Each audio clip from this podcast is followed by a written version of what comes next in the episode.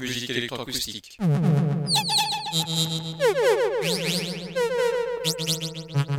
Musique concrète. Musique électronique. Musique instrumentale.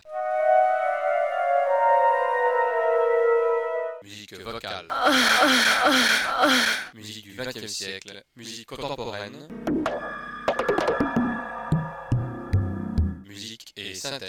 Une émission réalisée grâce à la phonothèque de l'IMEB, à la médiathèque de Bourges, à l'association des amis du GMEB.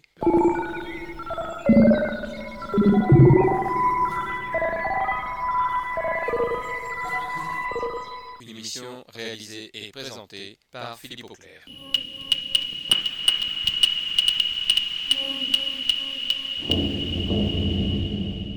Musique et synthèse.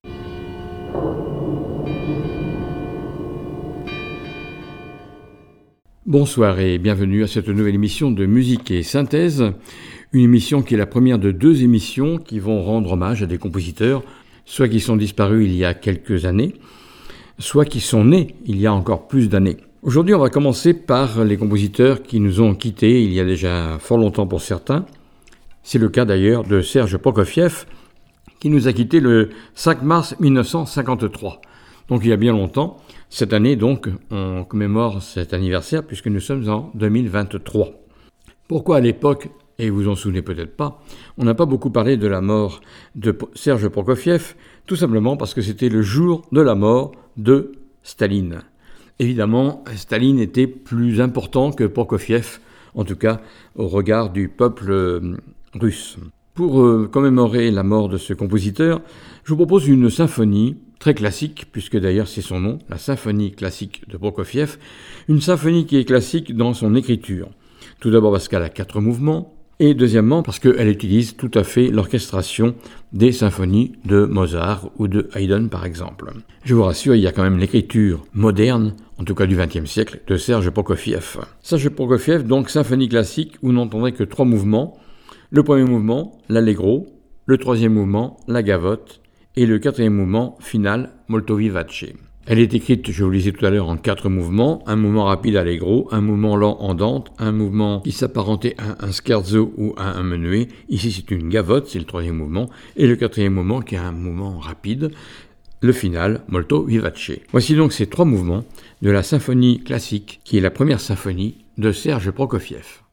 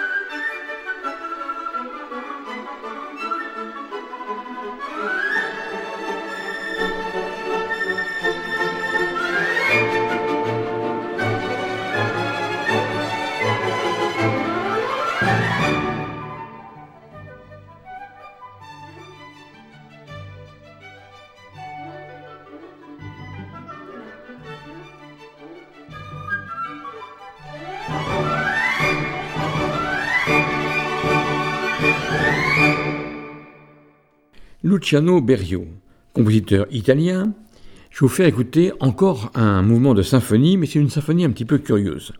C'est une symphonie chorale pour huit voix qui ont d'ailleurs été interprétées pour une part par les Single Swingers et orchestre. C'était en fin de compte une commande de l'Orchestre Philharmonique de New York pour son 125e anniversaire. Et les voix ici, elles chantent, elles parlent, elles murmurent, elles peuvent même crier des citations tirées du cru et du cuit, de Claude Lévi-Strauss, ou encore de L'innommable de Samuel Beckett.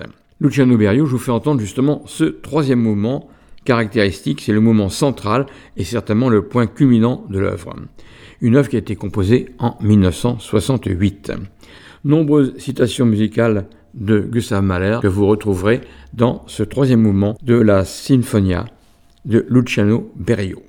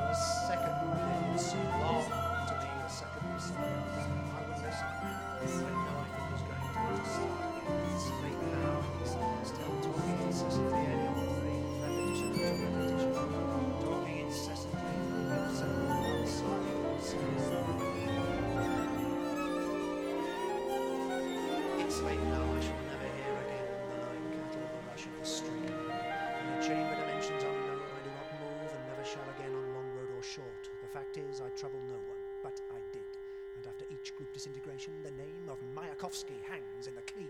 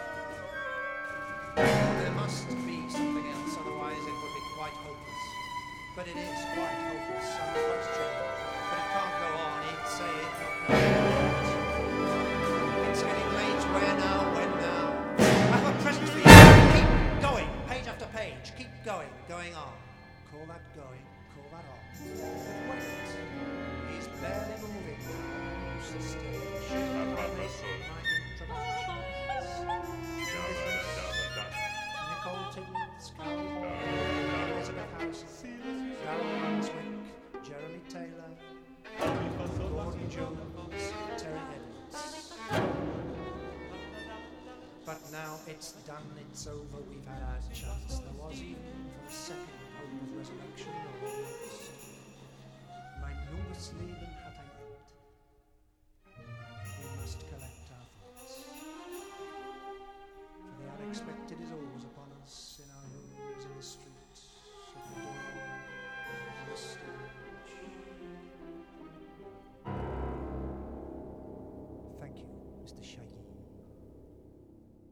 Paul Hindemith. Paul Hindemith, eh bien, je vais vous faire écouter une œuvre qui date de 1925. C'est un concerto en quatre mouvements. En fait, c'est la synthèse entre le style de ce qu'on appelle la Kammermusiken, c'est-à-dire la musique de chambre, et le style de la musique baroque, en particulier chez Bach. Pour ce faire, Hindemith a écrit un concerto pour orchestre.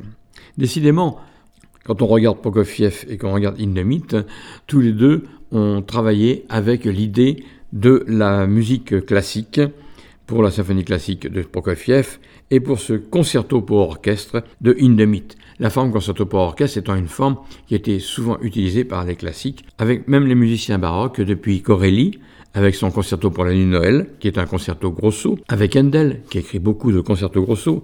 C'est un concerto pour orchestre écrit en quatre mouvements. Je vous propose le premier mouvement, qui s'appelle Kraft, etc., qui veut dire massif avec puissance et des mouvements rapides.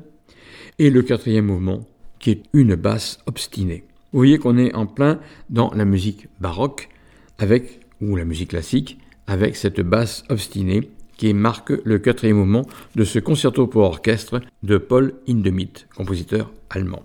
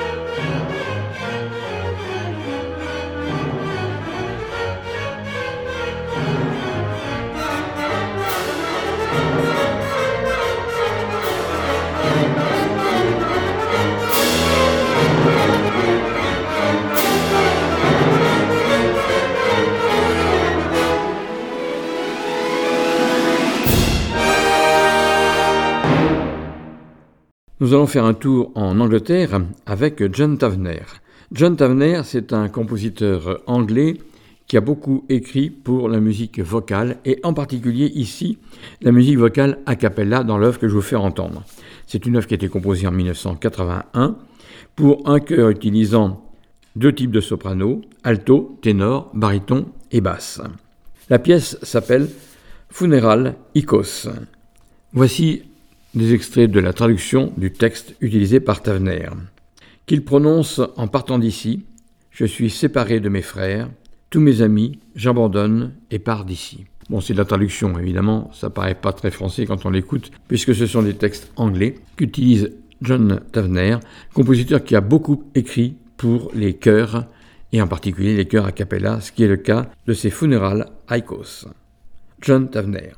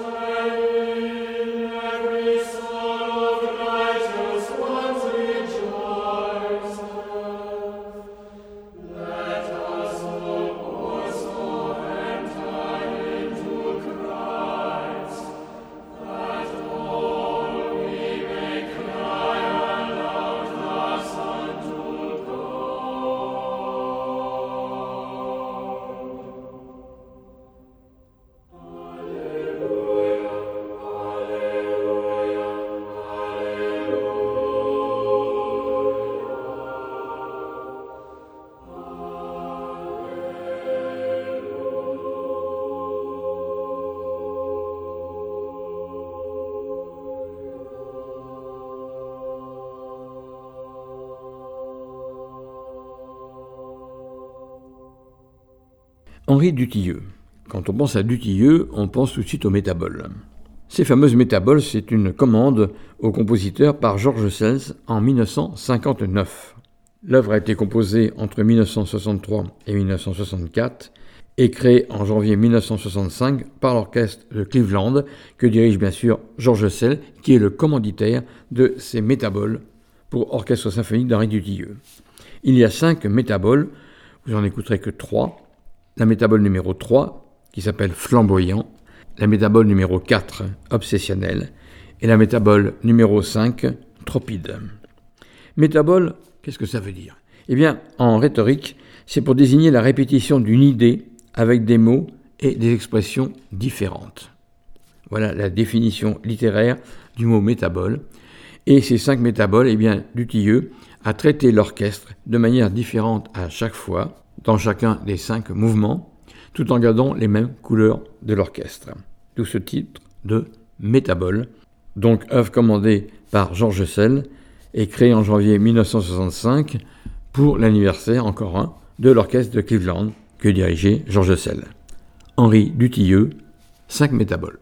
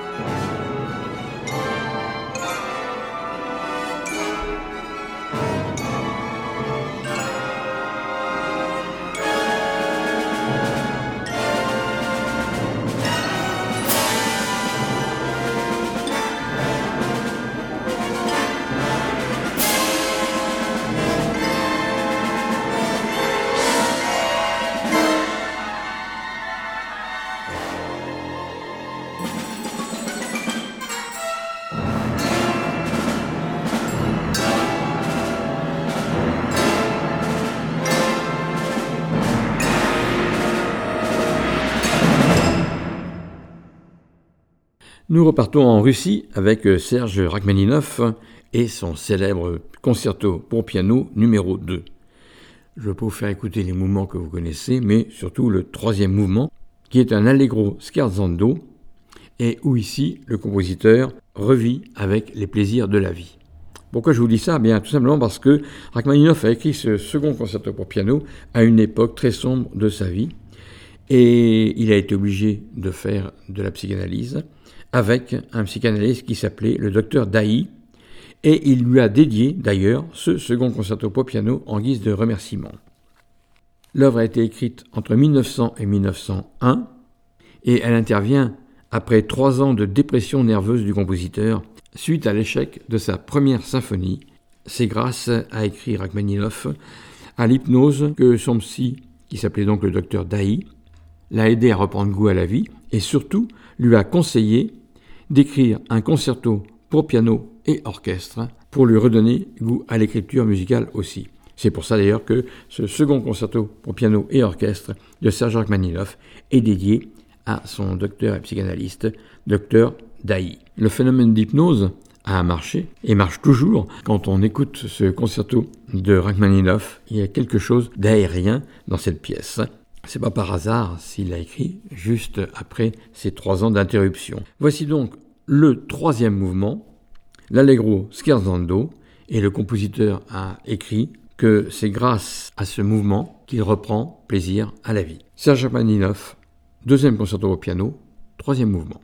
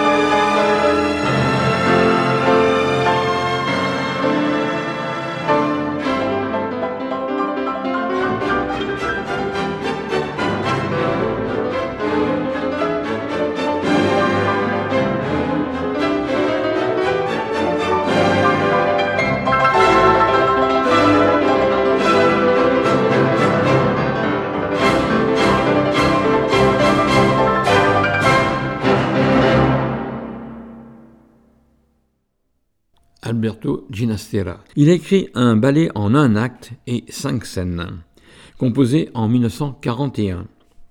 C'est la commande d'un ballet sur la vie campagnarde en Argentine. Compositeur argentin, Alberto Ginastera s'inspire beaucoup de la vie de son pays et en particulier de la vie des gauchos. Eh bien, de ce ballet, nous allons écouter trois mouvements. Le premier mouvement qui s'appelle Los Trabajadores Agricolas, les travailleurs agricoles. Nous sommes dans les fermes. Los Peones de Haciendas, ceux qui travaillent dans les fermes. Et enfin, une danse finale, la danza finale, qui est un malambo. Le malambo, eh c'est le style de danse qu'a écrit Leonard Bernstein dans West Side Story, dans tout un passage euh, dansé où il met en valeur l'origine des musiques d'Amérique du Sud. Eh bien, ici, nous sommes en Argentine avec Alberto Ginastera et trois mouvements de son ballet Los Trabajadores Agricolas, Los Peones de Hacienda et la danza finale. Alberto Ginastera.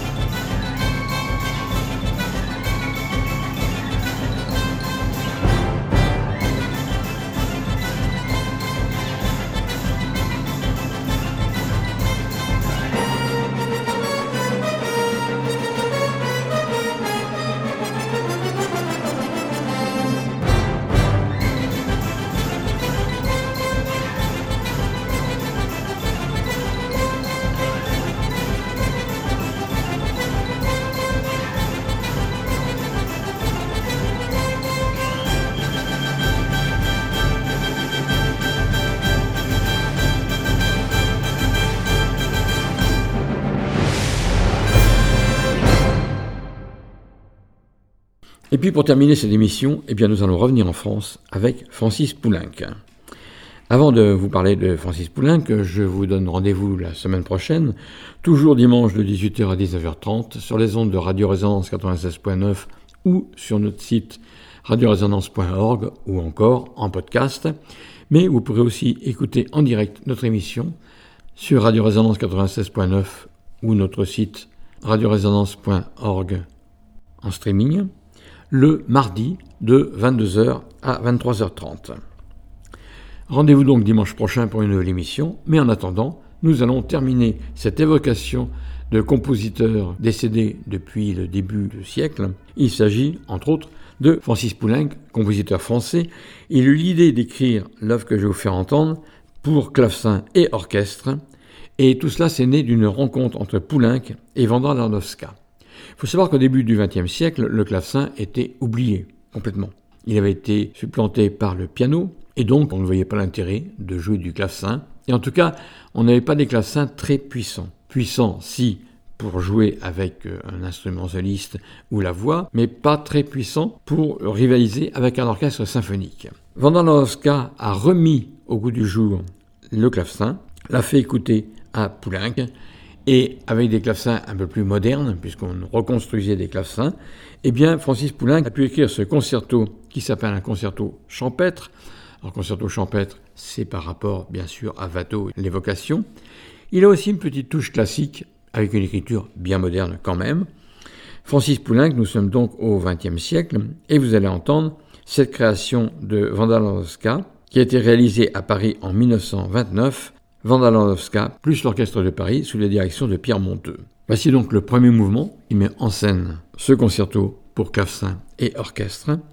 Et puis je vous ferai écouter, pour terminer l'émission, quelques extraits de l'Andante et du Presto. Concerto en trois mouvements, très classique, allegro, andante, presto. Bonne écoute avec Francis Poulenc et son concert champêtre.